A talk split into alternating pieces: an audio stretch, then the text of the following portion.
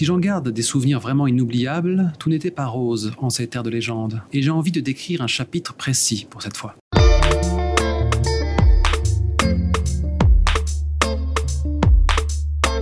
Allez, cette fois je me lance sur un premier souvenir de mes années D&D 3.5.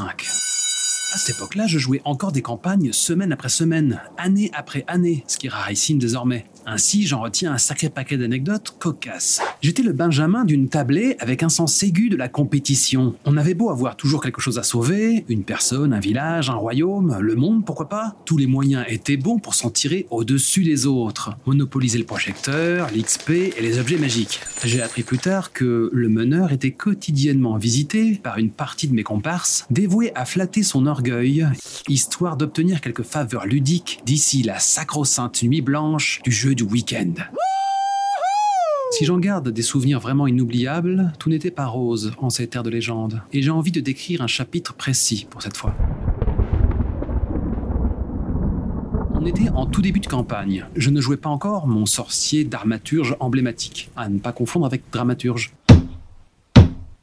Non, à mes débuts, j'incarnais un genre de Black Knight calqué sur Ashram des chroniques de la guerre de Lodos. Un personnage sombre et torturé, du moins je l'espérais, et qui était possédé par une entité maléfique, tant qu'à faire. Ne me jugez pas, je vous vois, que celui qui n'a jamais incarné un kéké en trench coat et katana me lance la première pierre.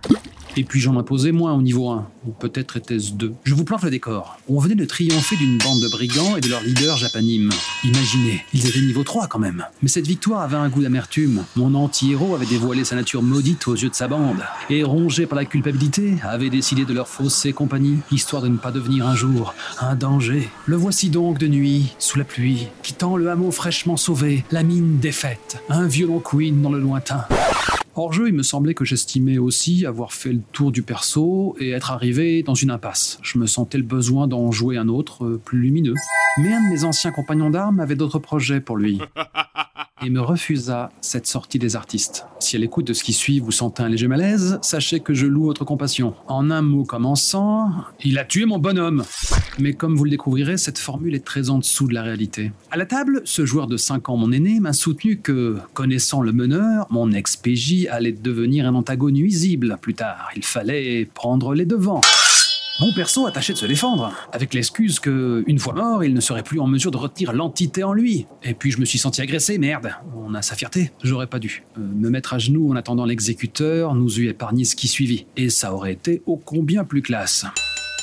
Il a le premier en visant une jambe de sa lame, histoire que je ne puisse fuir. Tout ça, c'était de la couleur. Il m'avait juste infligé des dégâts. Il n'avait rien d'incapacitant dans ces quelques points de vie perdus. Mais en disant cela, en piquant mon orgueil, fuir ne m'aurait jamais traversé l'esprit. Le combat avait déjà ainsi commencé sur le plan psychologique. Grand prince, après cela, il a jeté sa lame au loin, histoire que nous soyons à armes égales. En effet, mon épée à deux mains et mon armure avaient été réduites à néant lors du combat précédent. J'étais donc un guerrier lambda, nu comme un verre, et j'avais affaire à un moine combattant, expert à main nue. Donc, cette parodie de combat fut interminable dans mes souvenirs. Je me rappelle que mon camarade de jeu décrivait le choc des poings nus sur la chair, euh, la mienne, enfin pardon, celle de mon perso, jusqu'à ce que celui-ci, que mon bourreau avait baptisé par le doux surnom de meuble berserker, quelques sessions plus tôt, fut réduit à l'état de pulpe.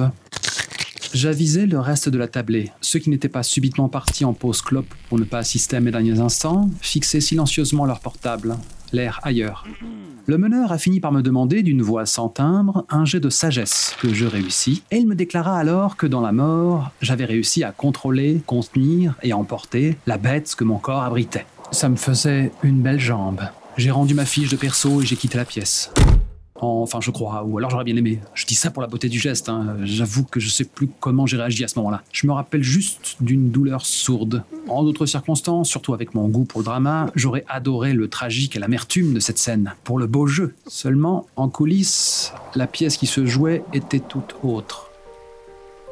Je venais de subir une effroyable et mémorable scène de domination. On venait par la fiction de me plaquer le visage dans la boue, à ma vraie place, de compléter mon éducation en somme, me préparer à ce que la vie pourrait me réserver, m'apprendre à encaisser, peut-être tout simplement me démontrer qui avait la plus grosse. Il n'y avait pas de carte X en ce temps-là, on n'en avait pas besoin, tu comprends, faut pas faire chier, faut être joueur.